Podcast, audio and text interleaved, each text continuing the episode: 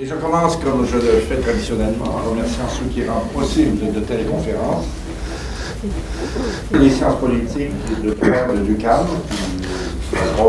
l'autre de notre bureau euh, dans sa faculté, et nos partenaires, spécialement ce soir Osler, qui nous reçoit dans cette euh, magnifique salle, Orbicom, qui aussi, euh, au sein de l'UQAM, nous est l'hôte de toutes nos réunions préparatoires, la chaire Raoul qui est aussi un collaborateur dans la publicité qui est faite, de même que le Conseil des relations internationales de Montréal, le Centre collégial de développement de matériel didactique qui filme ces conférences et les rend disponibles. Et je voudrais profiter de l'occasion pour saluer les membres du corps consulaire, leurs excellences qui sont à nous ce soir, les États-Unis, du Maroc, du Royaume-Uni et du Liban. Sans plus tarder, j'invite notre présidente, Mme Louise Amarco, à vous dire un mot.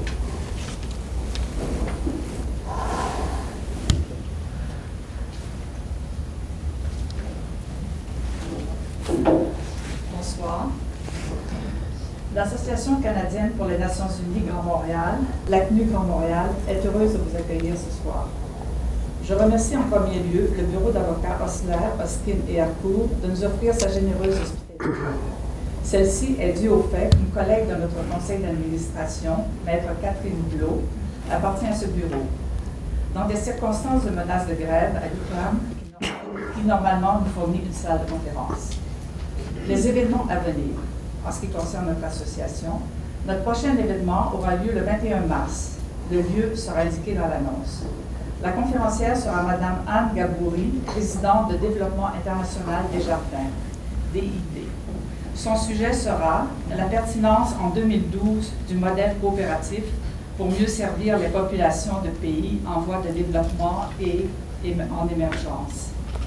L'Assemblée générale de l'ONU a proclamé 2012 l'année internationale des coopératives en hommage à la contribution du mouvement coopératif à la réduction de la pauvreté, la création d'emplois et l'intégration sociale. Le 30 mars 2012, l'ACNU nationale tiendra un colloque d'une journée sur le sujet des enjeux liés à la représentation et l'accès aux médias par les communautés ethno-culturelles. Le titre du colloque est Diversité, médias et représentation au Canada. M. Yves Théoret, un membre d'un conseil d'administration, secrétaire général du réseau des chaires UNESCO en communication et professeur à l'école des médias, faculté de communication, a accepté de participer au panel ayant comme sujet Les médias à grande diffusion et les médias citoyens peuvent-ils coexister? Le sujet de ce soir concerne les, concerne les pays du printemps arabe, eu égard à la démocratie, l'islamisation et la diplomatie. Comme vous le savez, notre association est une association qui a pour objet de faire connaître et être un lieu de discussion sur les questions internationales qui sont à l'ordre du jour des travaux des Nations Unies. Les événements qui se passent dans ces pays sont l'objet constant des Nations Unies, en particulier du Conseil de sécurité, Assemblée générale et le Haut Commissariat des Nations Unies aux droits de l'homme.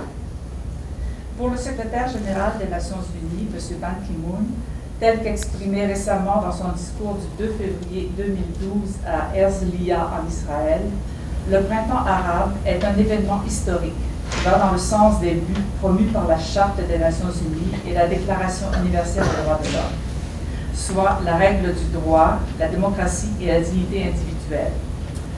Cela sera donc passionnant d'entendre l'analyse faite par notre conférencier, le réputé politologue Sami Aoun, sur ces différentes facettes du printemps arabe. La présentation du conférencier sera faite par M. Michel Duval, ex-ambassadeur euh, du Liban. Mais tout d'abord, je passe la parole à Maître Bleu. Merci. Très simplement, bienvenue. C'est un grand plaisir de vous accueillir ici. J'en suis euh, à mes débuts quand même, euh, un peu plus d'un an, dans une implication avec une association qui me tient à cœur j'ai, euh, j'en suis à mes débuts ici aussi depuis un peu moins d'un an. Et dès que j'ai fait part de mon implication, on m'a dit fait utiliser les ressources qu'on a ici pour, euh, pour les fins de votre implication. Et je suis heureuse que ça fonctionne. Je suis heureuse de vous voir en si grand nombre et je vous souhaite une très belle soirée.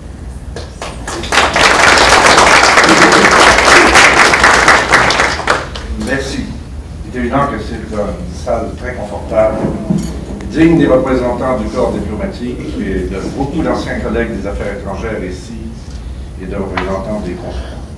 Alors, il me reste à présenter euh, M. Sami Aoun, comme si c'était nécessaire, de présenter ce, politologue et spécialiste du Moyen-Orient, euh, professeur titulaire de l'école de politique appliquée à l'Université de Sherbrooke, est vraiment un très grand spécialiste. C'est un truchement, comme le mot ancien euh, français, plus qu'un interprète, un truchement de la société.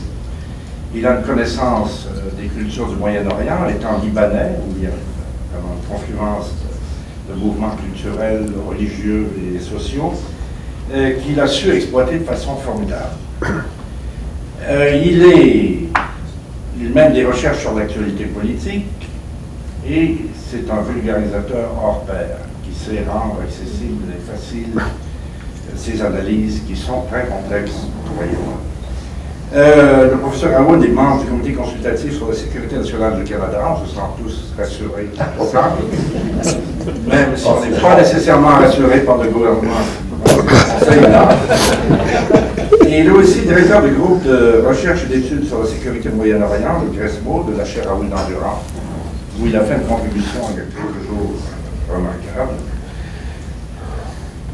Sa formation, c'est intéressant, il y a une formation en pédagogie et philosophie qui explique sans doute euh, sa, grande euh, qualité de vulgarisateur. Et il a un doctorat à l'Université Saint-Esprit de Kaslik au Liban, une institution que j'ai bien connue et que j'admire. Il est auteur d'articles scientifiques, mais d'un très grand nombre d'ouvrages aussi. J'en citerai trois. Euh, après le choc du Moyen-Orient, Certitude, Violence et Espoir, qui a été publié en 2009, nul doute qu'il nous en prépare une nouvelle version. Il a publié aussi un livre extrêmement utile, Les mots-clés de l'islam, qui est une façon de comprendre le vocabulaire, les sens. Et aussi s'est intéressé, il y a déjà quelques années, à l'islam, fracture, intégrisme et modernité. Et ce soir, il a décidé de nous parler de façon euh, fort intéressante, et le titre euh, est, très clair, le démocrate, qui sommeille tous en nous, l'islamiste, on est tous un peu intégrés d'une certaine façon, et le diplomate, ça aussi c'est très bien partagé. Alors sans plus tarder, j'invite le professeur Aaron à nous parler.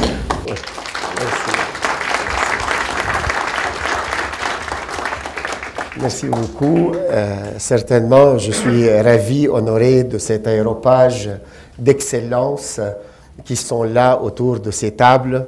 Je suis tout à fait reconnaissant pour l'invitation, mais aussi je suis quand même euh, intimidé parce que je sais que je parle sous l'autorité des gens qui sont experts, bien initiés, qui connaissent aussi ce sujet mieux que moi et qui ont beaucoup à dire sur ce sujet. C'est pourquoi je parle aussi sous leur contrôle. Monsieur l'ambassadeur Duval porte une cravate euh, avec le cèdre et ça c'est typiquement euh, intéressant pour euh, susciter le narcissisme d'un ancien Libanais. Alors ça fait plaisir. Madame la Présidente aussi, j'ai beaucoup de considération pour vous, pour l'ACNU, comme vous le savez bien et surtout que maintenant, avec le partenariat, on essaie de faire tomber les forteresses et les fiefs. Alors l'Oman, l'Observatoire du Moyen-Orient et de l'Afrique euh, du Nord, pratiquement, c'est une peut-être une entreprise, probablement une entreprise conjointe entre l'Université de Sherbrooke et l'UQAM. Et en ce sens, on est en train de recanaliser nos énergies en tant qu'experts, en tant que connaisseurs ou des initiés sur les affaires du Moyen-Orient, au moins pour donner un regard d'expertise, un regard académicien, sans angélisme ni condescendance, sans partisanerie surtout. Pour le conseil privé, je tiens à remarquer que c'était une nomination ancienne Heureusement que ça fait un bout de temps que je ne suis plus là, mais ils n'ont pas beaucoup euh, utilisé mon expertise, mais moi, j'ai beaucoup profité des expertises de mes collègues qui étaient autour de la table.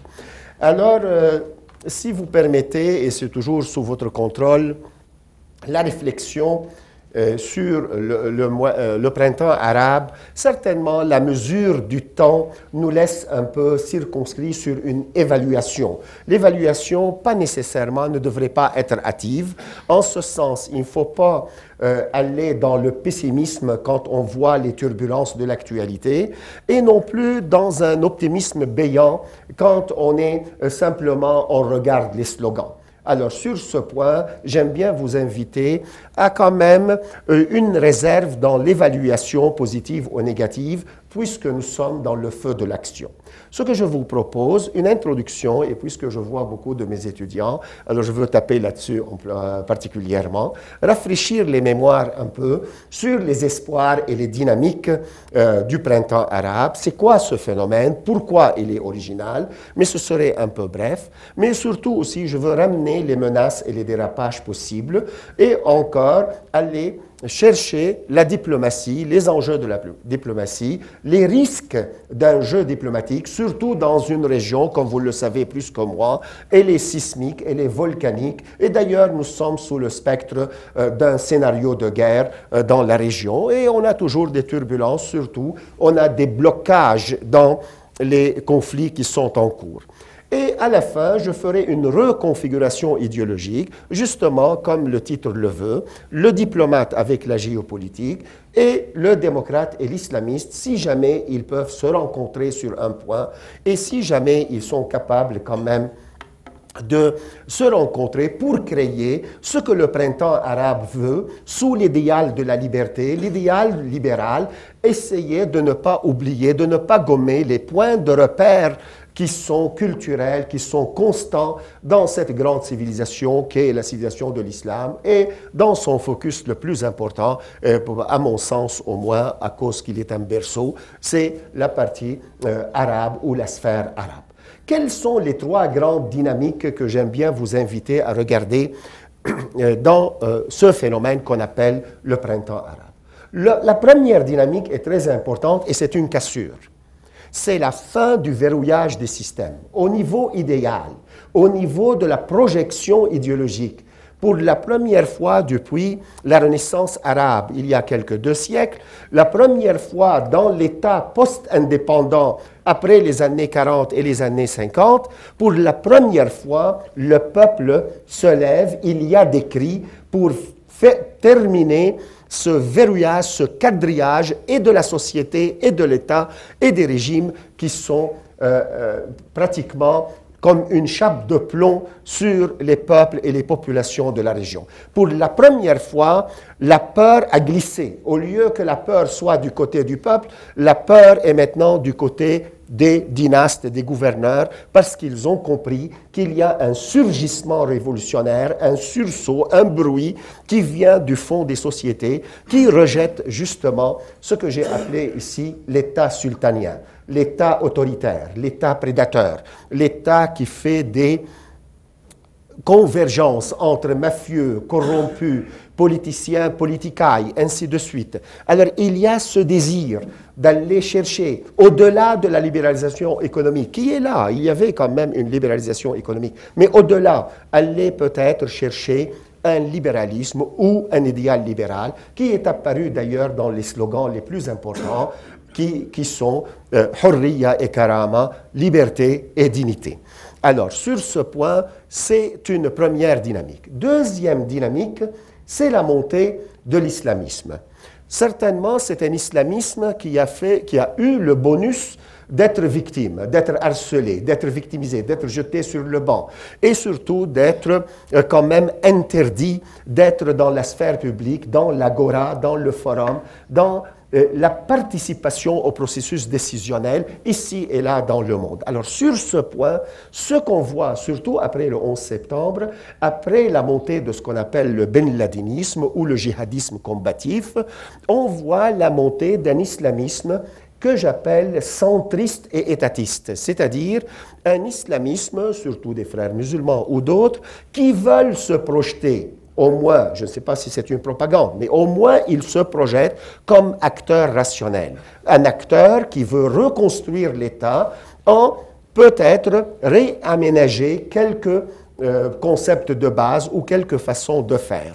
Et cet islamisme, justement, il est attiré par un modèle qui est le modèle turc, où on voit une symbiose entre laïcité, démocratie, ordre militaire assez intéressant et stable, mais un système politique multipartiste ouvert au jeu démocratique. Cette attraction qui vient du modèle turc aussi va être assez intéressante à suivre dans la dynamique qu'on appelle le printemps arabe.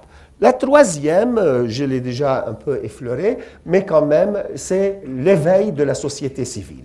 C'était des sociétés quand même, comme je disais, quadrillées, mais ici, au-delà de la conjoncture politique, on voit que la société civile commence à avoir des données de base, avoir des euh, data, des, des changements structuraux. Entre autres, euh, simplement et rapido, c'est l'apparition de l'individu. L'apparition de l'individu qui a une prise de conscience de lui-même, qui ne veut pas être collé sur une collectivité, la tribu, le clan, la confession, la communauté, et aussi une, une montée d'une jeunesse connectée qui c'est à peu près 60% moins que 28 ans qui est dans l'ensemble de la société arabe. Ça pourrait être entre 60% même à 70% dans le cas iranien à titre d'exemple qui n'est pas dans la sphère arabe.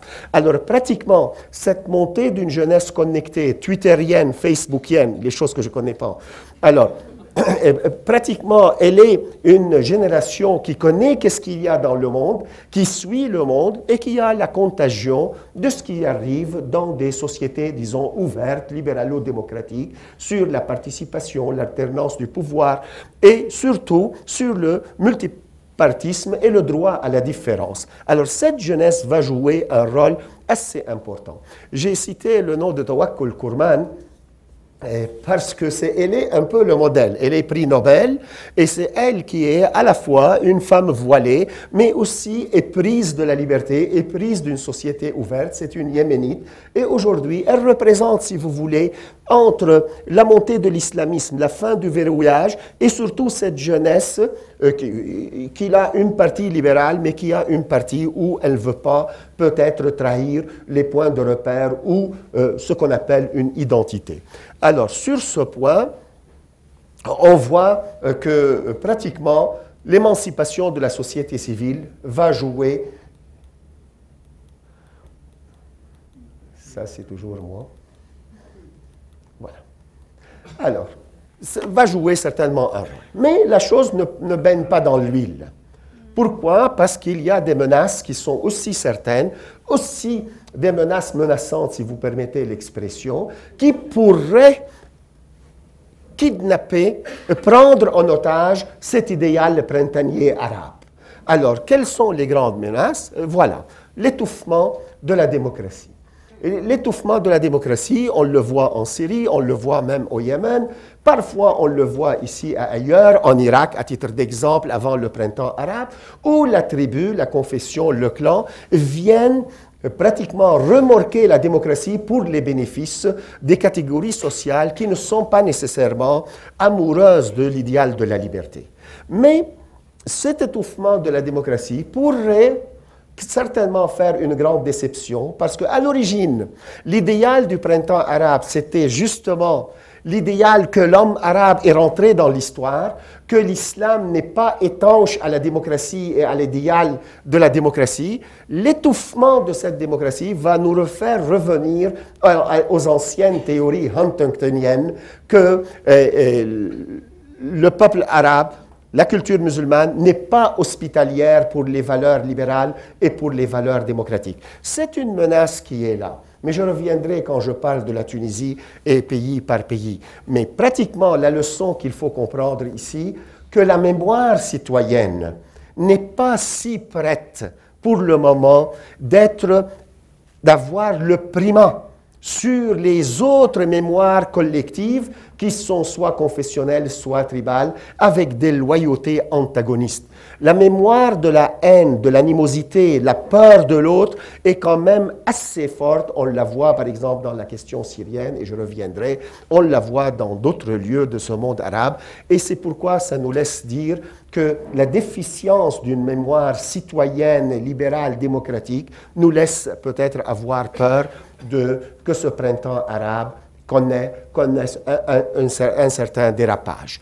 Et sur ce point, le deuxième point qui est une menace, vu la fragilité des États, des entités politiques, il y a toujours, surtout au Proche-Orient, euh, indépendamment de l'Égypte, qui est un État assez fort, assez solide, mais pratiquement les autres entités, surtout proche-orientales, sont très précaires, sont très instables. Ce sont des collage ce qui est venu après euh, l'effondrement de l'Empire ottoman, ce qui est connu par le nouveau Sykes-Picot, ou la rebalkanisation, c'est-à-dire couper en morceaux ou faire un effritement de l'État. Malheureusement, pour moi en premier, que tous les pays, à peu près sans peut-être une ou deux exceptions, sont si fragiles qu'une demande excessive de réforme pourrait provoquer un effondrement et de l'État et malheureusement aussi l'éclatement de l'entité. En dernier, euh, c'est ce que je disais, que les mémoires sectaires pourraient euh, avoir le dessus. C'est un point, c'est un regard de l'interne. Mais si on regarde de l'externe, le printemps arabe, malheureusement, rentre de plus en plus, et c'est là l'importance de la diplomatie, rentre dans ce qu'on appelle le grand jeu, le great game. Alors, en ce sens, vous avez Ici, toujours un espace qui est très convoité, et comme vous le savez, c'est un passage obligé entre les grandes civilisations, et parce qu'il est un passage obligé, c'est un passage de rivalité. Un, il faut comprendre qu'il y a un héritage colonial européen. Si vous voulez que je vous le dise d'une façon un peu plus spectaculaire, je dis que le scalpel du colonialisme a toujours son effet. Et donc, c'est une plaie ouverte. Et en ce sens, cet espace est toujours un point de rivalité. Deuxième point, le bonheur ou le malheur des Arabes en généralement et de la région, c'est le pétrole. Est-ce que c'est un bonheur ou un malheur? Alors, parce qu'il y a des hydrocarbures et il y a une quête pour ces hydrocarbures, il y a une course pour la domination des hydrocarbures et en ce sens, le Moyen-Orient, l'espace arabo-musulman particulièrement, est quand même un champ de bataille le plus souvent et le plus souvent un champ de rivalité. Troisième point, et pour aller au plus vite, c'est que l'islam, lui, l'espace musulman en général, il était en marge des grands espaces, il a perdu son autonomie après, comme je viens de dire, l'effondrement surtout de l'Empire ottoman, et aujourd'hui il subit un morcellement, mais il subit plus une difficulté d'aller se connecter avec les idéaux de la modernité, avec les idéaux, euh, disons, d'un certain universalisme humaniste. Et le printemps arabe vient réconforter les espoirs comme quoi c'est possible de le faire. Alors, allons dans la géopolitique. Et ça, c'est simplement pour rappeler que nous sommes entre des mers et c'est un passage obligé de beaucoup de grandes civilisations, mais je ne veux pas tarder sur ce point. Et simplement pour vous dire que les États-Unis, et ici, c'est l'acteur décisif euh, sur l'échiquier du Moyen-Orient. Certainement, les États-Unis, peut-être, ont perdu beaucoup de plumes.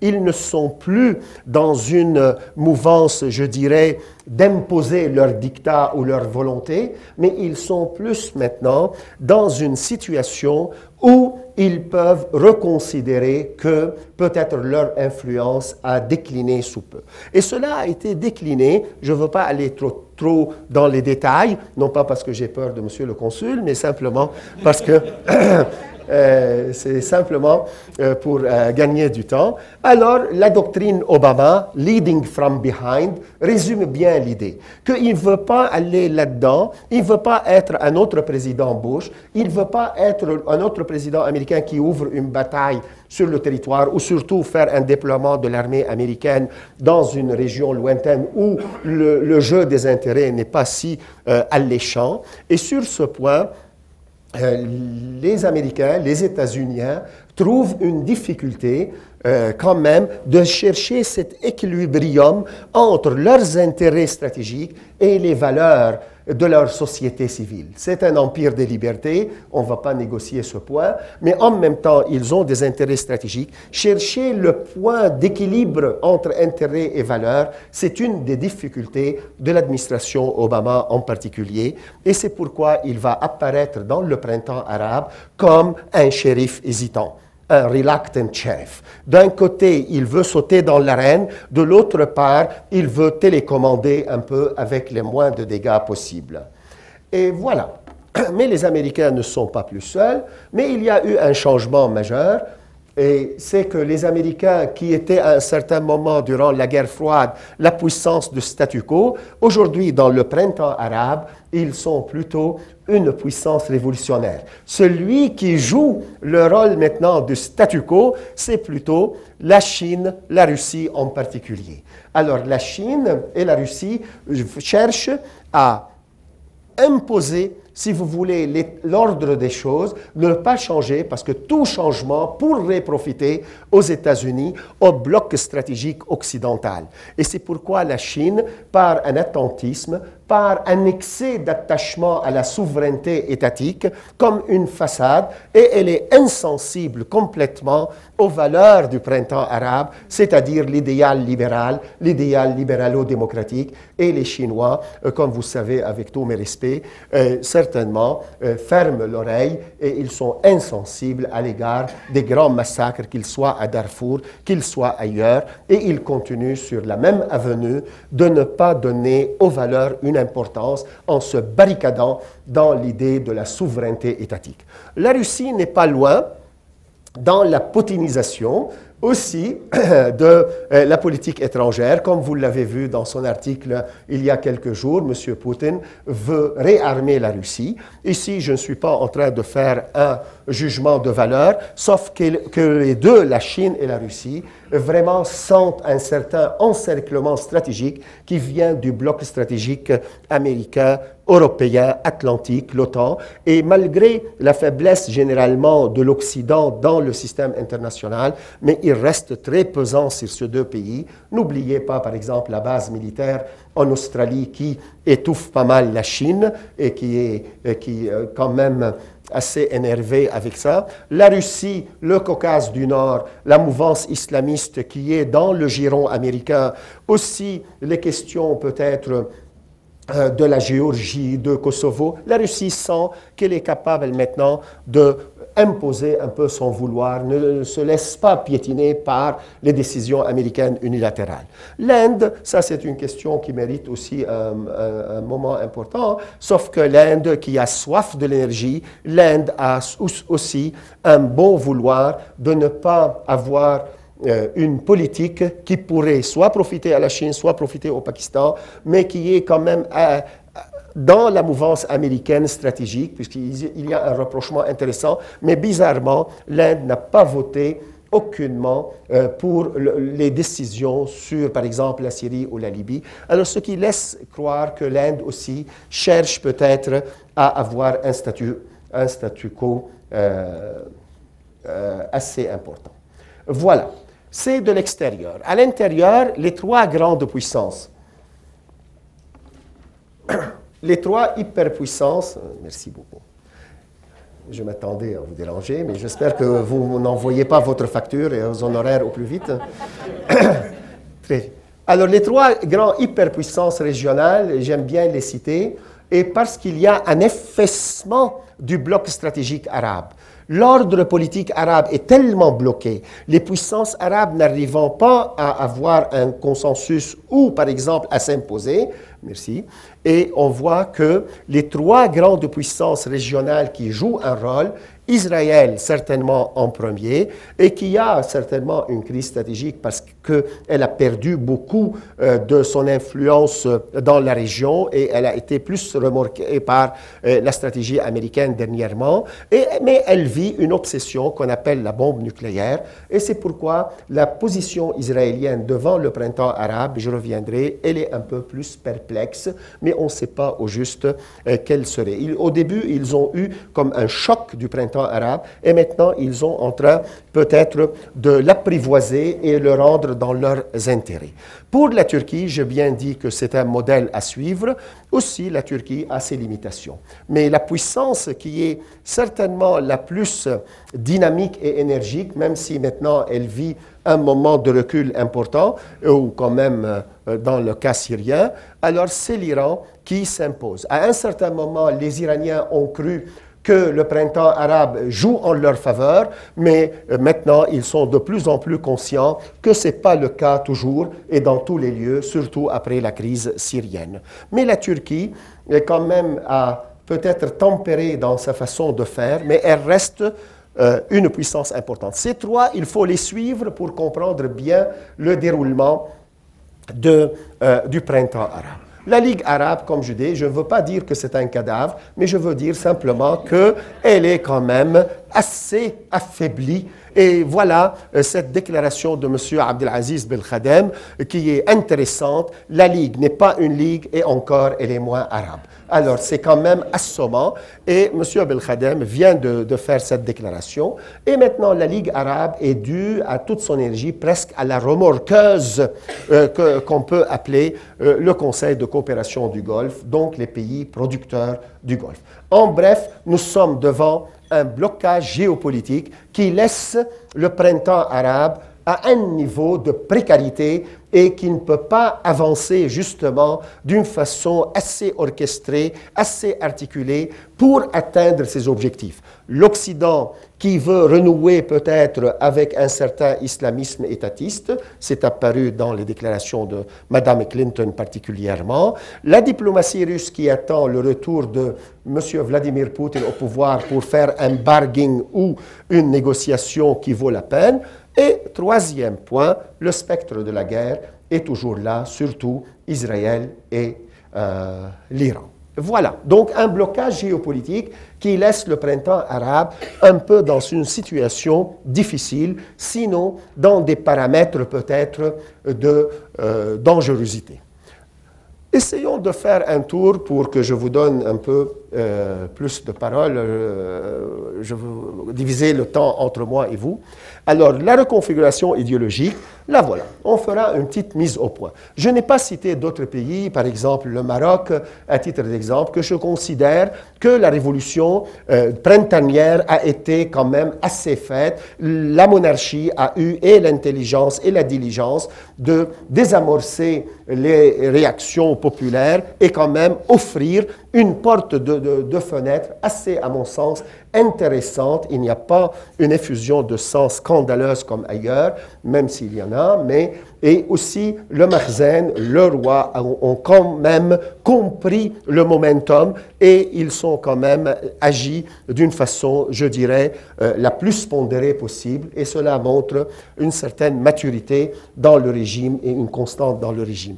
Euh, je ne citerai pas d'autres euh, à côté, par exemple l'Algérie, qui a une position pour le moins négative à l'égard de ce printemps arabe parce qu'elle est obnubilée par l'idée de la montée de l'islamisme. Alors c'est pourquoi ils sont quand même assez soupçonneux de ce printemps arabe. Ils ne le voient pas vraiment euh, quelque chose qui va apporter de la démocratie, mais plutôt euh, un regain d'importance pour les islamistes.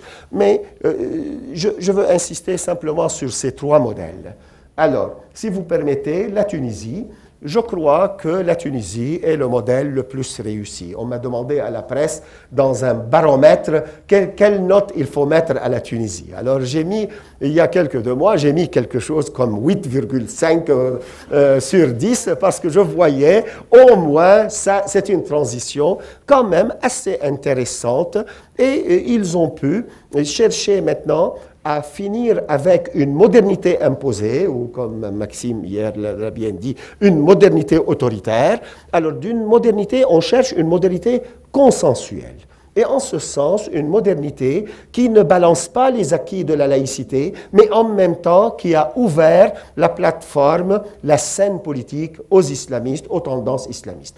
Aujourd'hui, la Tunisie et certainement la révolution du jasmin laisse peut-être un grand espoir qu'on pourrait aller dans une, euh, dans une transition graduelle vers un islamisme qui n'est pas soupçonneux ou qui ne rejette pas les acquis de la modernisation du temps de Bourguiba et de Ben Ali. Et sur ce point, l'ouverture vers plus de liberté, quand même, est intéressante. Le point précaire en Tunisie, c'est que c'est un État qui n'est pas rentier.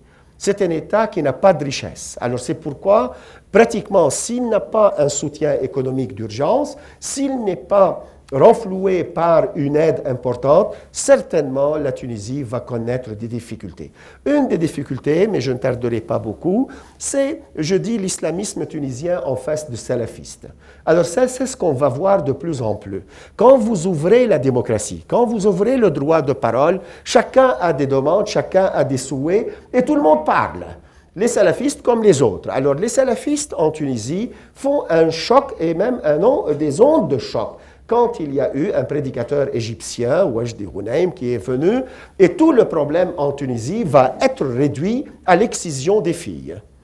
Il a oublié les grands problèmes économiques, le, quelques 700 à 800 000 chômeurs. Il a oublié comment on peut renflouer la machine économique. Il a oublié euh, tous les grands acquis de la modernisation pour insister sur un problème futile. Mais ce qui est malheureux, et c'est comme si j'ai bien compris ce que je lis et ce que je vois, pratiquement ce qui est malheureux, c'est la foule des jeunes qui étaient en train de l'écouter. Alors, c'est, et c'est pourquoi alors, on voit une certaine mobilisation en cet égard, sauf que ce qui est réconfortant pour ceux qui croient au printemps arabe et à l'idéal libéral, ce qui est réconfortant, c'est que les intellectuels tunisiens, l'intelligentsia tunisienne a acquis qui a contracté vraiment la tradition euh, de la modernisation, de la laïcité, de la modernité. Et à cause du système du pouvoir tunisien, je crois il y a lieu que les libéraux, les islamistes que j'ai appelés centristes et étatistes, puissent contrebalancer ces slogans un peu euh, quand même euh, farfelus qui viennent d'ici et là, ou qui sont plutôt, euh, qui veulent garder la transition dans une sphère de licite et illicite, mais je reviendrai sur ce point. Pour la Libye, alors le post-mortem est là. Et comme vous le savez, il y a une surdramatisation de l'échec après Kadhafi. Et il faut aussi prendre ça avec un grain de sel. Non, la Libye n'est pas vraiment un chaos comme parfois on le projette, parce qu'on projette le chaos libyen et on le surdramatise pour étouffer la possibilité d'un changement politique ailleurs. Alors c'est pourquoi il faut prendre ce que je vois, par exemple, dans l'islamisme, on dit que ah, c'était des anciens bin Ladinistes, Abdel Hakim Belhaj. Mais heureusement, heureusement qu'il y avait un qui, était partenaire de Al-Qaïda, adepte de Al-Qaïda, aujourd'hui, il voit que son mandat, c'est de reconstruire l'État et ne pas aller dans des aventures euh, euh, violentes hors, hors, les frontières. Alors, au moins, il y a une prise de conscience. Je tiens simplement deux événements je sais qu'il ne faut pas tomber dans la sous-dramatisation, mais non pas dans la surdramatisation aussi. Des élections à Misrata qui ont mobilisé pas mal de gens, qui étaient assez transparentes pour la première fois depuis des années et des années. Et quand même, on a vu que les Libyens commencent à bien composer avec les règles du jeu et des élections et de, de choix. Alors, Aussi, aujourd'hui, je crois, vous avez vu dans les nouvelles, ce grand académicien qui est vraiment d'une grande qualité, M. Mahmoud Jibril, vient de créer une alliance de 40 partis. 40 partis représentatifs de toute la Libye, de tous les coins, de toutes les couches sociales, avec beaucoup dans le spectrum de gauche à, droite. Alors pratiquement, le Yémen, euh, la Libye n'est pas si grand échec comme parfois euh, on, essaie de projeter. On a donné la chance à M. Kadhafi quarantaine d'années, alors il faut leur donner plus que 40 euh, mois à ces gens-là pour bâtir un pays quand même. Le Yémen, Aujourd'hui, vous avez vu les élections. Euh, on n'était pas sûr sur le taux de participation. Je crois qu'il était autour de 60 à 75% euh, Les choses ont passé malgré que le Yémen est toujours sur le spectre de deux menaces la première menace, c'est la polarisation entre nord et sud, entre les chiites, grosso modo, et les sunnites, entre surtout une partie des chiites, les Houssis, et une partie du sud qui sont les euh, séparatistes ou les indépendantistes, il faut bien choisir ces mots au Québec, alors, alors qui sont euh, des gens qui réclament un peu euh, l'indépendance du pays ou la désunion. Le Yémen a toujours été un certain libéralisme, sauf un libéralisme kidnappé justement par l'ordre tribalo-clanique. Monsieur Duval sait très bien que le Liban a été kidnappé aussi par un certain pluriconfessionnalisme, alors pratiquement on a à peu près euh, le même scénario au Yémen. Mais pour l'instant, il semble que l'initiative arabe, euh, aussi les efforts de Washington et des ambassadeurs, surtout de la partie euh, du Golfe, ils ont réussi au moins une transition, arrêter les fusions du sang, puisque le Yémen ne peut pas s'engouffrer plus dans la guerre. Il a déjà goûté amèrement à la guerre et il ne peut pas euh, savourer plus que ça sa misère qui est abjecte. C'est la seule capitale arabe où il n'y a pas d'eau potable à Sanaa, par exemple. Alors, il faut arrêter les fusions du sang pour rebâtir un pays, même en faisant des compromis et aller dans l'approche graduelle. Pour le moment, au moins, ne sommes pas euh, alerte guerre. Nous sommes à une alerte transition. Il faut voir, souhaiter si ça réussit. L'Égypte, de, de ce côté, est quand même dans une situation difficile. Et avec euh, mes excuses, euh, certainement, je crois que le Conseil militaire a fait une piètre performance. Et c'est pourquoi il y a quand même beaucoup de cafouillage en Égypte, malheureusement. Mais malgré cela, il reste à décider vraiment un transfert euh, des militaires vers le civil, au moins décider la date de l'élection d'un président pour que beaucoup de problèmes euh, se dissipent et surtout regagner la confiance entre les composantes de la société égyptienne. Le suffrage a été, je sais et je comprends, été comme un choc puisque 71%, 70% des urnes ont été en faveur de la mouvance islamiste, et certainement le bloc libéral a été fortement déçu. Et ce qui est intéressant, c'est qu'à la place Tahrir, on a vu tous les gens ensemble et on a vu l'idéal de la liberté, hurriya, karama, liberté, dignité, le peuple veut la chute du régime. Mais quand on est avancé vers les urnes, on a vu la montée des islamistes qui ont gagné le bonus de la victimisation. Et une fois on s'approche de la gestion, on voit que l'armée a décidé que la révolution, ce n'est pas la révolution de 28 janvier, la révolution, c'est la révolution de 23 juillet 1952. Et l'armée a considéré à un certain moment, et aussi certains partis politiques euh, égyptiens, que la fin de M. Moubarak, la fin de la succession héréditaire est déjà suffisant et la révolution est déjà accomplie et achevée.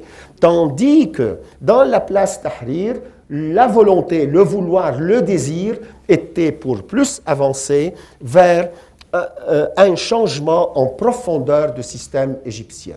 Alors, sur ce point, euh, il y a beaucoup à faire. Certainement, ce qui est, était un peu déroutant pour les gens, on parlait des jeunes quand même euh, assez connecté, assez occidentalisé, si vous permettez l'expression, et jusqu'à qu'une fille devant un podcast se met, fait une nudité, un expo de nudité, et par après, on voit l'autre opposé complètement, que des femmes en niqab et que des salafistes veulent imposer leur façon de faire. Il y avait comme des images de choc entre euh, une tentative d'aller vers une occidentalisation extrême et une autre tentative d'aller dans une approche identitaire assez fermée sur elle-même, euh, comme le cas euh, de salafisme. Alors sur ce point, ce qu'il faut faire et ce qu'il faut observer certainement, c'est regarder comment les frères musulmans, les salafistes et le bloc libéral vont finir à créer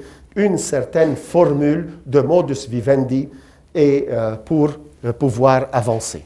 Euh, pour la géopolitique de l'islamisme, euh, je, saute un peu vite, vite, simplement pour vous dire que euh, cet islamisme est invité à regarder plus sérieusement les possibilités d'un choc entre les islamistes eux-mêmes et entre, non pas simplement sunnites et chiites, qui est une grande fitna qui menace le monde musulman et qui est toujours en activité dans le monde musulman. Il n'y a pas une semaine sans un attentat au Pakistan, un attentat en Irak, ici et là, sunnites et chiites, mais plus, comme vous l'avez certainement vu dans les nouvelles aujourd'hui, même les chiites eux-mêmes et les sunnites eux-mêmes rentrent dans des confrontations sanguinaires, comme on a vu aujourd'hui en Irak, où euh, Assistani et avec euh, un autre prédicateur, euh, M.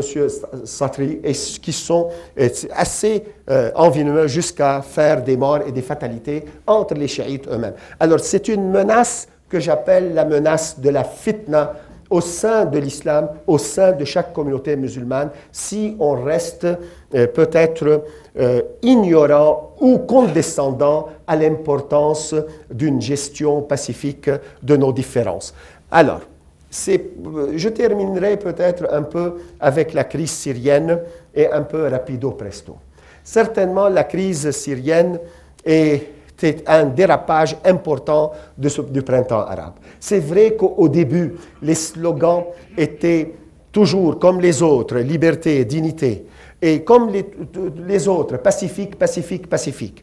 Mais ce qu'on a vu dans les derniers jours est vraiment révoltant une violence extrême, une répression massive, une autodestruction du peuple euh, syrien euh, aux, mains de son propre euh, gouvernement. Cela n'est pas justifié aucunement, ni éthiquement, ni même dans le jeu de la politique en tant que tel.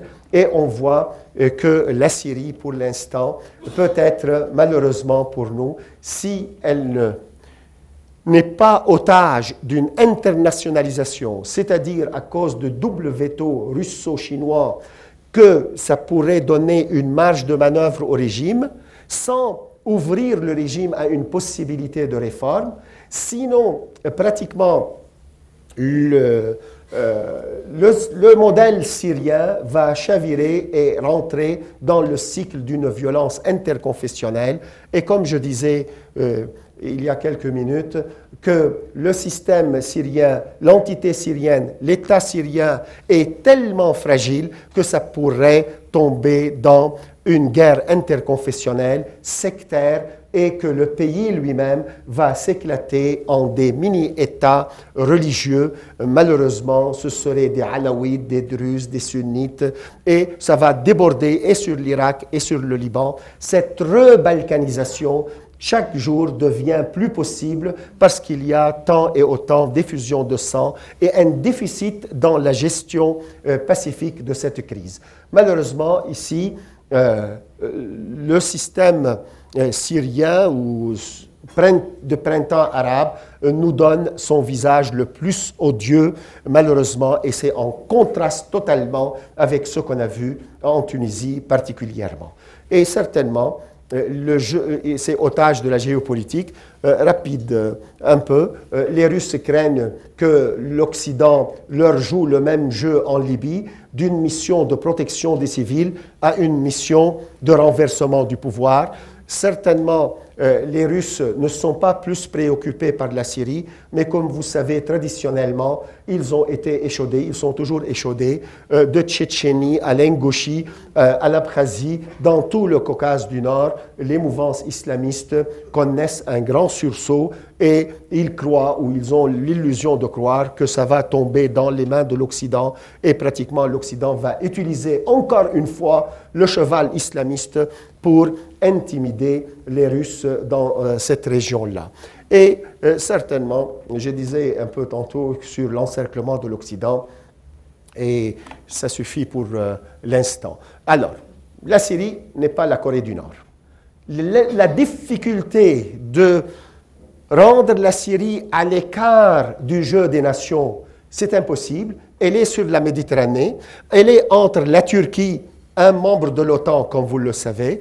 Elle est dans le voisinage de l'Irak, qui est sous l'emprise maintenant surtout euh, le gouvernement central de l'Iran, et certainement il y a le voisin ennemi qui est euh, Israël. Alors comment le jeu se fait? Le voilà. L'Iran croit qu'elle est maintenant touchée dans son maillon le plus faible parce qu'on va couper ce qu'on appelle l'empowerment des chiites. Alors, en ce sens, si on frappe le régime alawite et on le fait tomber, toute la politique iranienne connue dans les, au moins les quinzaines dernières années de renforcement des chiites va connaître un revers assez douloureux pour la politique iranienne. Deuxième point, de Téhéran à Bagdad, à Damas, à Beyrouth, sur la Méditerranée, les Iraniens, une fois le régime tombe, vont connaître aussi un grand, un grand revers stratégique et en ce sens, on peut clôturer la période de la montée de la puissance iranienne qui a été connue après le 11 septembre 2001 avec la fin des talibans et la fin de Saddam Hussein. La Turquie, voilà, malgré les bonnes paroles, la Turquie n'arrive pas à bouger. Il a beaucoup de boulets dans les pieds. Il y a la question kurde, il y a la question arménienne, il y a la peur des minorités chrétiennes et il y a l'idée que la Turquie, il ne faut pas l'oublier, était déjà une puissance dominante. Il y a arabe versus turc qui est toujours, euh, on peut le remuer, facilement. Bref, la Turquie, malgré les bonnes paroles et la rhétorique de M. Erdogan, malgré sa nervosité extrême parfois, et il tombe un peu dans la démagogie, alors il n'a pas pu bouger quand même euh, sur la scène syrienne et sur ce point, il est bloqué. Israël, de l'autre côté, je disais, elle est perplexe mais aujourd'hui, je suis plus enclin à croire qu'Israël a tout intérêt dans l'affaiblissement du régime syrien. Israël peut-être soupçonne que l'alternative pourrait être utile, certainement. Il ne veut pas voir les islamistes, certainement, mais aussi d'un certain prisme, si vous voulez, qu'il y a un pourrissement dans la situation syrienne ne fait pas de mal à la stratégie israélienne de domination dans la région. Et c'est pourquoi on voit les Israéliens, d'un côté, soit un mutisme total, ce qui arrive en Syrie, cas de M. Netanyahou, ou un désir qu'il va tomber dans quelques mois, le cas de M. Yehoud Barak, mais aucunement un geste qui pourrait soit provoquer la chute du régime, soit le sauver. Alors c'est pourquoi les Israéliens, je crois, ils sont à un moment de laisser pourrir, affaiblir la question syrienne parce qu'ils n'ont pas un intérêt ni de sauver le régime, ni vraiment de provoquer sa chute. Et l'administration Obama à l'égard de la question syrienne, je m'excuse, monsieur le consul, encore une fois, c'est le cafouillage. C'est le cafouillage. Alors, d'un côté, on a des déclarations de M. Obama qu'il doit partir, dégage, il doit démissionner, il doit faire un transfert de pouvoir, jusqu'à euh, M. le directeur des renseignements américains CIA, M. Clapper, qui dit qu'il y a Al-Qaïda et on ne sait pas qu'est-ce qui arrive. Et hier aussi, le général Dempsey a fait une déclaration qui a été accueillie avec beaucoup de roses et de fleurs par le régime syrien, qui disait que Al-Qaïda est en activité en en Syrie et que euh, pratiquement il n'est pas sûr que l'opposition est unanime, il n'est pas sûr que l'opposition est, qui connaît, et même il a lancé un défi, donnez-moi une bonne définition de l'opposition syrienne. Alors pratiquement, euh, pratiquement, on est dans une situation où il faut s'attendre euh, plutôt à une longue situation de, de pourrissement, je dirais, dans le cas syrien.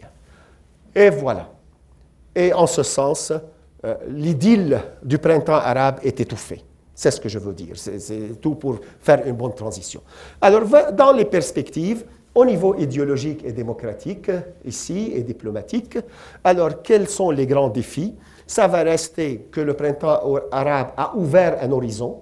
L'horizon est ouvert, mais on ne sait pas qu'est-ce qu'il y a, qu'est-ce qu'il y a derrière les nuages, Qu'est-ce qu'il y a derrière cette obscurité qui est là? On n'a pas de garantie que ça va aller vers telle direction ou telle autre, mais aussi dans la montée de l'islamisme, aussi il faut comprendre si les islamistes ne se greffent pas sur un fond démocratique, s'ils ne se greffent pas sur un fond libéralo-démocratique, je crois personnellement, avec l'anarchie des fatwas, ils auront beaucoup de difficultés à gouverner. Et ça, c'est un problème assez intéressant pour tous les idéologues, non pas les islamistes seuls. C'est de ce, jeu, entre politics and policies, rentrer des, des slogans vers l'application, vers la politique appliquée. Les islamistes, s'ils n'appliquent pas une politique appliquée à leurs slogans, leurs slogans vont rester creux. Et parce que leurs slogans sont creux, alors la prochaine fois aux urnes, ils vont perdre le bonus de la première élection. Et en ce sens, ce qui pourrait être peut-être difficile pour nous, quelle est la logique révolutionnaire ou contre-révolutionnaire ici? Certainement, le printemps arabe est au milieu des stratégies qui se confrontent entre des stratégies révolutionnaires et des stratégies contre-révolutionnaires qui viennent de plusieurs euh, sens et directions. Et en ce sens, ce printemps arabe, il est toujours dans le fossé géopolitique puisqu'il y a une menace de guerre dans la région. D'après mes collègues à la chaire Raoul d'Endurant, qui sont les experts en la matière, ils disent que 2012 va être ombrageuse et le scénario de guerre est quand même assez peut-être menaçant et fortement plus probable que dans les trois ou quatre dernières années entre Israël surtout et l'Iran. Alors sur ce point, avec cette menace stratégique, avec le blocage des conflits et leurs solutions dans la région, qu'il soit le conflit en Palestine, qu'il soit le conflit au Soudan, qu'il soit des conflits en Irak ou autres, et pratiquement on aura une, un printemps arabe qui pourrait tomber dans le trou noir de la géopolitique. Et la grande question qui, nous intéresse, euh, nous, euh, qui sommes un peu les rats de bibliothèque, euh, le démocrate, l'islamiste et le diplomate, ils devraient faire face à, ce défi que je peux peut-être re, euh, euh, rephraser dans cette question.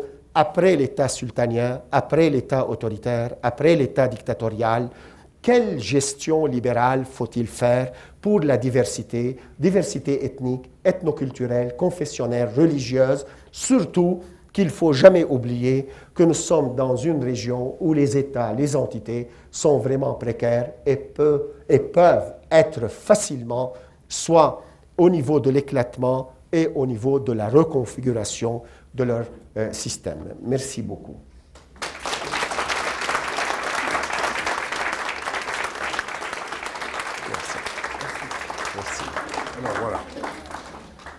Alors maintenant, comme euh, nous le faisons traditionnellement, nous allons procéder à une période de questions. Euh, je suis certain qu'il ne manquera pas de questions. Et je vais prendre des questions à pas compter maintenant. Euh, est-ce que ce sont les aînés ou les jeunes qui vont sauter? Vous voulez que je vous désigne un de mes étudiants et comme ça, ça règle l'affaire?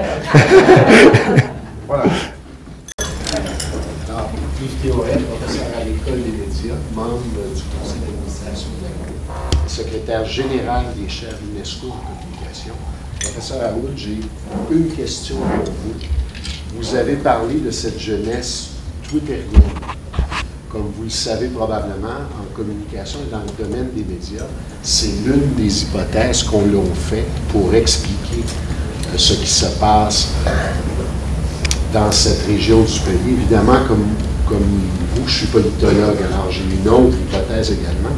Mais je voudrais vous entendre parler un peu de ça. Qu'est-ce qui s'est passé? Comment l'usage des médias sociaux là-bas a fait qu'il s'est passé quelque chose qui se répercute maintenant chez nous? Oui, et on a Julien Sada ici, euh, qui, qui, est un doctorant sur la matière. Et euh, il vient de donner une belle conférence et une animation à l'UCAM euh, jeudi passé euh, sur cette matière. Alors, il pourrait aussi participer au débat je l'invite sincèrement. maintenant, en bref, ce que je crois personnellement, et ça n'engage pas Julien pour sûr, que oui, l'élite libérale, les groupes sociaux des jeunes qui sont connectés avec ces réseaux sociaux, certainement ils étaient une bonne remorqueuse du printemps arabe. Certainement. Le cas tunisien, le cas égyptien, et quand même sont des preuves assez éloquentes.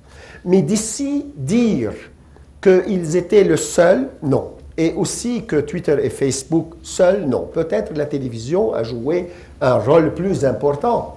que ces, ces réseaux-là. Mais le fait de la mondialisation de ces réseaux, le fait, comme vous le savez certainement plus que moi, que les médias dans ces régions sont des langues de bois et qu'ils n'ont pas de crédibilité, alors les gens sont allés vers Al Jazeera, qui à un certain moment avait plus de crédibilité qu'aujourd'hui, par exemple. Mais à un certain moment, sont allés vers Al Jazeera, qui, elle, elle avait le mérite au moins d'ouvrir le débat public. Et sur ce point, on a vu que euh, la population a été quand même connectée et en bonne symbiose avec euh, les nouveaux réseaux euh, médias, avec les nouveaux messages. Sauf que il faut comprendre que ce sont des facteurs déclencheurs ou des multiplicateurs.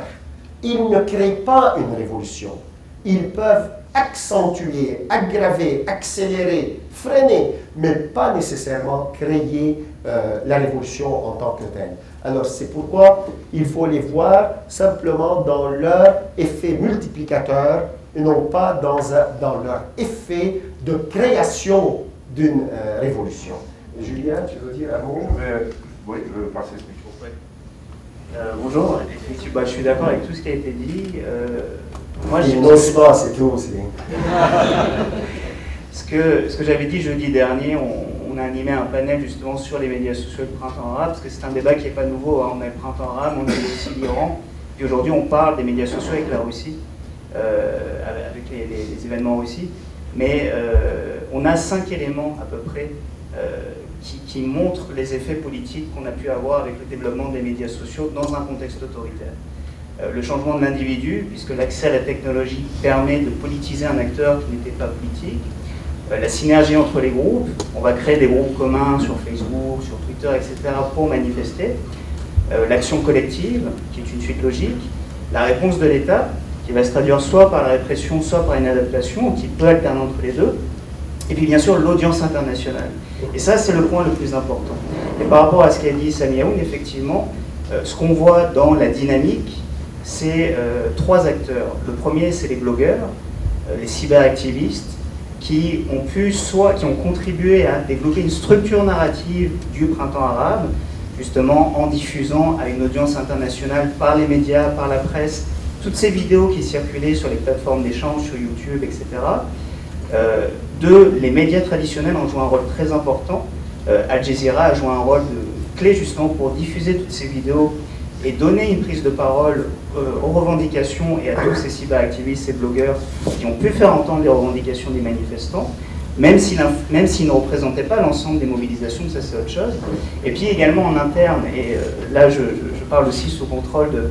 Euh, parce que je, vais prendre l'exemple égyptien, mais il ne fallait pas oublier que l'appel à manifester du 25 janvier, qui était une campagne Facebook, les, initiateurs de cette, les initiateurs de cette campagne étaient passés dans des talk shows égyptiens assez populaires pour parler de leur, de, leur appel à manifester, ce qui a pu avoir un effet de mobilisation de masse. Donc on voit le, rôle des médias. Et troisième acteur, le dernier, c'est les États, bien sûr. C'est pour ça qu'on parle de plusieurs facettes, puisque les États ont joué un rôle important dans le changement politique, que ce soit la prise de position de Barack Obama euh, en faveur des manifestants, euh, ou encore euh, l'Arabie saoudite avec le Bahreïn, ou même Al Jazeera qui reflète toujours la, la politique étrangère du Qatar tout en diffusant euh, l'information euh, des manifestants. merci beaucoup, Julien. J'ajouterai un petit point euh, rapide de transition. La beauté de ce printemps arabe, la beauté, oui, la limitation, c'est qu'il n'y a ni Gandhi, ni Gorbatchev, ni Lénine. Alors, il n'y a ni théoricien, ni des figures charismatiques, sauf un ou deux qui sont éclipsés au plus vite. Euh, mais euh, pratiquement, c'est une, euh, si vous voulez, une révolution sans doctrinaire et sans doctrine. D'où ça pourrait donner l'idée un peu qu'elle n'est pas bien encadrée théoriquement. Et c'est ce qui fait que la mobilisation de la foule a été vite captée par... Alors, votre question aussi Projet Québec en la région Moyen-Orient. Il y a un acteur dans la région qu'on le voit de plus en plus, c'est le Qatar. C'est ce petit pays qui prétend défendre la démocratie ou aussi dans cette période de transition. Comment voyez-vous le rôle du Qatar dans la crise syrienne, en Tunisie, en Libye certainement le Qatar a une grande ambition pour un tout petit État. Un petit État avec une grande diplomatie. Et il y a l'effet multiplicateur de Al Jazeera qui a donné euh, au Qatar une grande prestance. Cela montre, et j'espère sans forcer les sentiments, que ça montre le blocage qu'a connu les grandes puissances arabes traditionnelles, qu'il soit l'Égypte comme un État pivot. À ce moment, dans le règne de M. Moubarak, on n'arrivait plus à promouvoir ni la paix avec Israël, ni, faire la guerre. Alors c'était comme aussi euh, une situation où l'Égypte n'assumait pas son rôle comme grand frère ou un État pivot. Aussi, l'Algérie était plus préoccupée par elle-même et on voit tranquillement la montée de cette puissance, de, ces, de ce conseil de coopération que je disais, et le Qatar. Le Qatar va jouer un rôle si important et fortement articulé et grâce à Al Jazeera et grâce aussi à la politique étrangère, surtout du Premier ministre, le ministre des Affaires étrangères, qui est une personne assez bien connectée. Alors qu'est-ce qu'ils vont faire? Ils vont faire que pour eux, ils vont chercher une solution mitoyenne et une position mitoyenne. Par exemple, entre l'Iran et l'Arabie saoudite, ils se positionnent plutôt comme médiateurs, au lieu de se ranger du côté de l'Arabie saoudite ou de, l'Iran. Entre Ben Laden et les États-Unis, alors, ils vont se ranger aussi comme médiateurs. D'un côté, ils diffusent les vidéos de Ben Laden, et de l'autre côté, à quelques 10 km, pas plus, il y a la grande base militaire américaine, et aussi dans leur cercle, on voit les rencontres entre les grands stratèges américains, le Brookings par exemple, à titre d'exemple, et euh, des, figures islamistes bien connues et des grands décideurs arabes. Alors un rapprochement entre islamisme et stratégie américaine. Alors ce rôle de médiation leur donne une position avec une puissance, un pouvoir d'argent. Vous savez qu'ils sont per capita, simplement je ne veux pas susciter la jalousie des Canadiens, mais per capita, euh, l'homme qatari euh, gagne 92 000 dollars par année, la moyenne par capita. Alors tandis qu'ici, on ne dépasse pas les 25 euh, difficilement. Alors vous comprenez un peu la différence. Et aussi l'autre différence qui est importante pour le Qatar, quand on arrive au printemps arabe, ils, ont, ils ont deux poids, deux mesures. Ils n'ont jamais dit qu'ils vont faire la promotion de la démocratie. Ils ont dit qu'ils vont faire la promotion de déverrouillage du système. Mais ils n'ont pas prononcé beaucoup le mot liberté, démocratie, liberté. Si j'entends bien, je n'ai pas entendu. Alors, euh, l'autre point qui est le plus important, et voilà, je n'ai pas touché à ce point, mais ce qui est arrivé dans le printemps arabe, c'est plutôt un nettoyage dans l'arrière-cour des intérêts américains. Quand les, les régimes pro-occidentaux, pro-américains, si vous voulez, au moins de, au niveau rhétorique, ont été vus comme lourds, comme un peu difficiles à exécuter des plans ou à être bien euh, servis euh, pour la stratégie américaine. Alors à ce moment, si vous remarquez bien, M. Moubarak, M. Ben Ali et même M. Kadhafi dans les derniers derniers mois euh, et les autres, pratiquement c'est un nettoyage pour rendre la stratégie pro-américaine plus fiable avec des gens plus fiables. Et c'est pourquoi le nettoyage a commencé justement entre, dans le groupe des pays où ils étaient plus proches, si vous voulez, du bloc stratégique occidental. Par après, quand on arrive en Syrie, on voit que le Qatar a bien joué aussi le rôle de changement du régime syrien. Le pourquoi des choses, il semble que le Qatar a été déçu par la performance du président Bachar al-Assad, qui a promis aux Qataris de conserver un compromis au Liban entre les forces de 14 mars, c'est-à-dire Saad al-Hariri et plus qui sont dans le giron saoudien, et le 8 mars, donc le Hezbollah, qui sont plus dans le giron iranien. Le fait que le Qatar a fait cette médiation et qui a été, il semble, non appliqué par le régime syrien et par les Iraniens, a fait que le Qatar a changé sa position et a décidé de, frapper fort euh, en, en, Syrie. Aussi, il y a eu l'autre choc pour les gens du Golfe en général, la question du Bahreïn. La question du Bahreïn, et ici, c'est ce que j'ai appelé le difficile équilibrium entre intérêts et valeurs. Le Bahreïn, comme vous savez, 70% sont des chiites. Alors, quand le Hezbollah et les Iraniens ont commencé à dire 70% des chiites ne devraient pas être gouvernés par 30% des sunnites au Bahreïn, alors quand on est arrivé en Syrie, ce sont les 70% des sunnites qui réclament le pouvoir des 10% des alaouites. Alors vous comprenez, on est tombé dans le jeu sectaire. Et sur ce point, le Qatar ne pouvait plus défendre une politique iranienne qui pourrait déstabiliser le Bahreïn, qui est à la fois le port d'attache de la 5e flotte américaine, et aussi, c'est si vous le prenez, si les Iraniens le prennent, pratiquement bye-bye euh, tous les pays producteurs du pétrole qui sont dans le giron occidental. Alors c'est ce qui explique comment le Qatar joue ce rôle. Mais ils n'ont pas prétendu de faire une promotion de la démocratie, ils ont prétendu peut-être de changer les alliances en faveur d'une consolidation de l'axe arabo-sunnite versus l'axe persano-chiite. Ça va? Une question ici derrière. Bonsoir, professeur Raoul, et je vous remercie de cette analyse extraordinaire. Je m'appelle Mojgan Pomossen, je suis d'origine iranienne, donc je ne peux pas m'empêcher de ne pas poser aucune question.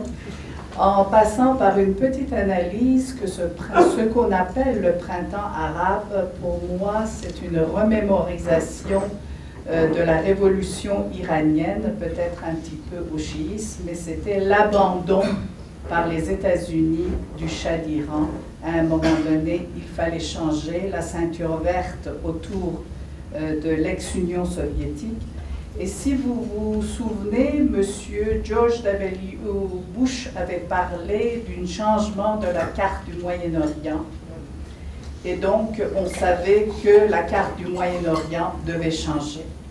Est-ce que, parce que pour moi, ce n'est pas du tout un printemps arabe, même si je suis contre Ben Ali, contre euh, tous.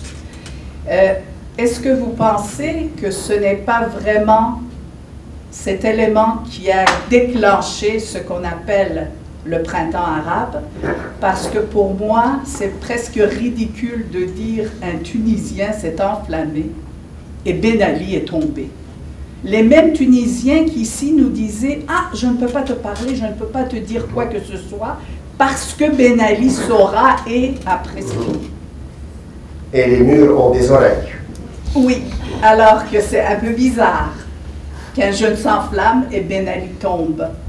Que quelques personnes viennent sur la place Tahrir et l'autre tombe. Oui, euh, vous avez bien raison de souligner que si c'était simplement la dynamique interne, c'est pourquoi moi j'ai mis les trois dynamiques ensemble et j'ai mis le, la géopolitique avec la démocratisation ensemble et l'islamisation, c'est justement parce que ce qui arrive dans la région, il y a une dynamique interne.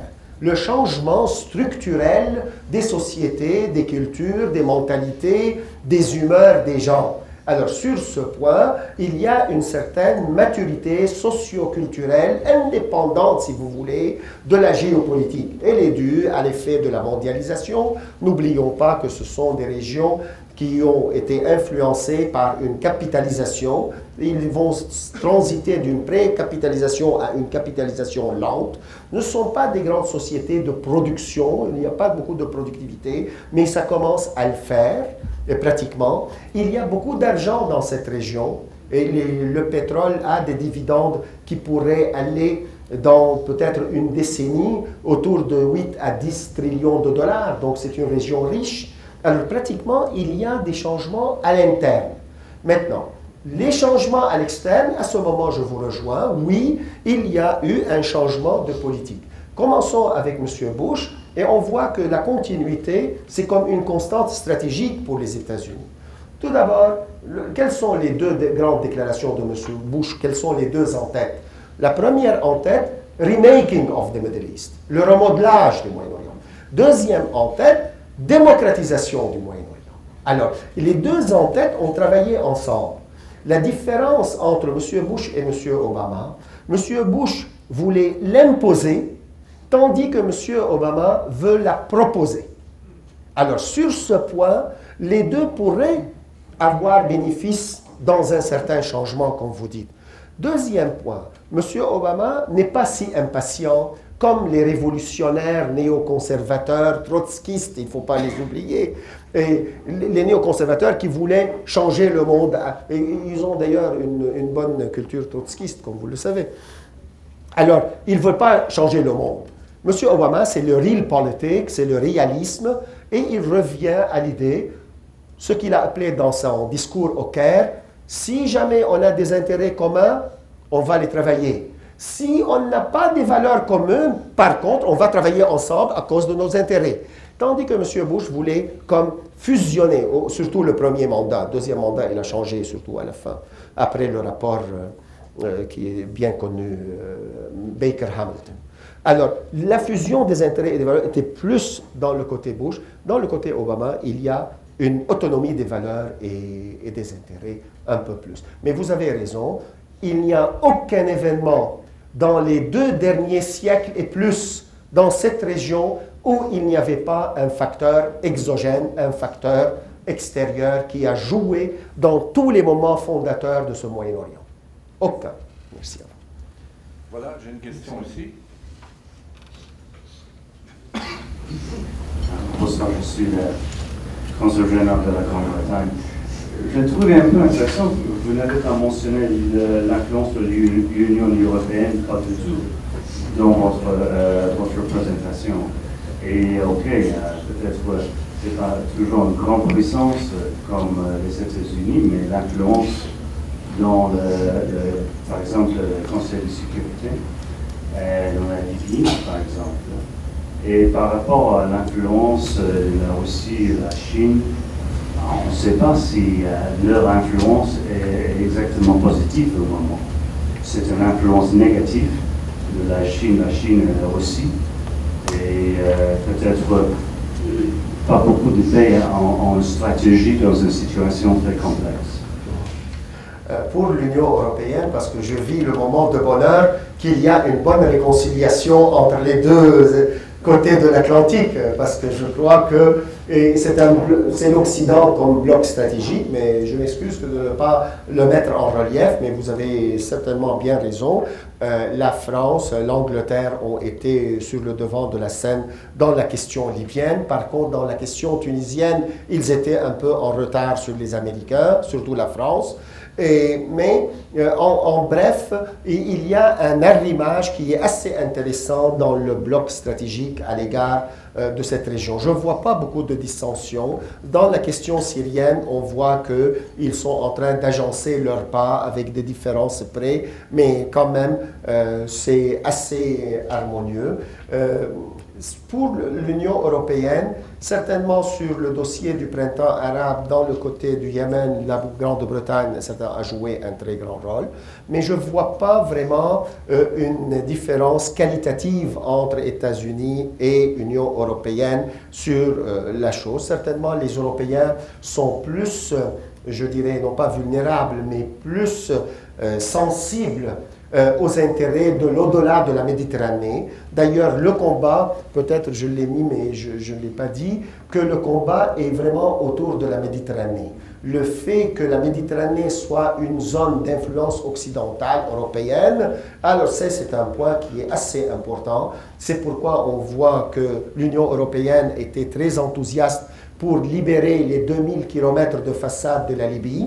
Et maintenant, l'enjeu dans la Méditerranée du côté de Tartus et surtout du côté syrien, alors on voit que les Russes essayent de s'accrocher parce que c'est la seule porte de sortie, le seul havre pour leur flotte dans la Méditerranée. Mais euh, si j'ai bien saisi votre question, euh, je ne crois pas qu'il y a une différence majeure dans les stratégies occidentales euh, sur ce point, mais il fallait peut-être mettre plus en relief, vous avez bien raison, euh, l'Union européenne, mais il y avait une autre partie euh, de votre réflexion sur la Chine et la Russie, et moi c'est ce que je, suis en train de dire, qu'ils sont des puissances plutôt de blocage que des puissances euh, plutôt qui cherchent des compromis, et je crois que, comme je le disais, le veto russo-chinois a montré que nous sommes devant deux puissances qui sont insensibles à la question soit de la démocratie, soit de l'ouverture des sociétés, soit à la question de la gestion libérale de la diversité. Alors sur ce point, je crois... Voilà, alors une dernière question avant que j'invite M. Théoret à renverser ce conférencier. Madame, je Bonjour, je m'appelle Joanne David, je suis prof au Collège Jean de Brébeuf, d'anglais et de sciences politiques. Um, je crois que c'est très intéressant ce que vous dites au sujet d'un équilibre entre les intérêts et les valeurs de l'Occident et des États-Unis. Et d'après moi, ça a causé beaucoup de problèmes dans le passé et maintenant aussi. Et surtout, euh, est-ce que vous pourriez commenter sur le rôle de l'Arabie saoudite? Parce que je trouve ça très intéressant. Le, le, monde musulman en général, le monde euh, musulman en particulier, et la sphère du Golfe est polarisé complètement entre l'Arabie saoudite qui se projette idéalement comme la conservatrice et la défendresse des intérêts arabo-sunnites et sunnites en général. Et aussi l'Iran qui se projette comme défendresse soit des intérêts musulmans en général, soit des intérêts euh, islamo-chiites en particulier. Cette polarisation laisse ses retombées sur beaucoup d'événements dans la région. Dans le cas de l'Égypte, on voit une rivalité claire entre les Iraniens et les Saoudiens pour aller investir ou pour aller euh, peut-être clientéliser quelques acteurs euh, assez importants euh, dans la société égyptienne. On le voit au Liban entre le Hezbollah et les autres. Alors, où est le problème des deux puissances? C'est que les deux puissances, leur modèle n'est pas universalisable, n'est pas exportable. L'Iran ne peut pas imposer son, modèle de vie, son modèle euh, idéologique sur les chiites, puisque l'idée khoméiniste est déjà une idée minoritaire même à l'intérieur du chiisme. Aussi le cas de l'Arabie saoudite. Ils ont le pouvoir de l'argent, ils ont le pouvoir idéologique mais ils n'ont pas la capacité que leur modèle, séparation homme-femme, euh, le niqab complet, le wahhabisme en, particulier, ne peut pas être transposable et universalisable dans le monde musulman facilement. sauf euh, euh, ni, ni, ni dans l'Afrique du Nord, ni dans les sociétés plurielles. D'où la crise de ces deux régimes. Alors, ils se font une lutte et pratiquement, cette lutte se confronte sur un clivage plutôt confessionnel, plutôt sectaire, mais ce clivage n'arrive pas à rentrer un peu plus, euh, je dirais, dans la reconstruction, la modernisation euh, de ces pays, sauf euh, de façon idéologique. Mais pour l'Arabie saoudite en particulier, c'est un grand poids lourd dans la région.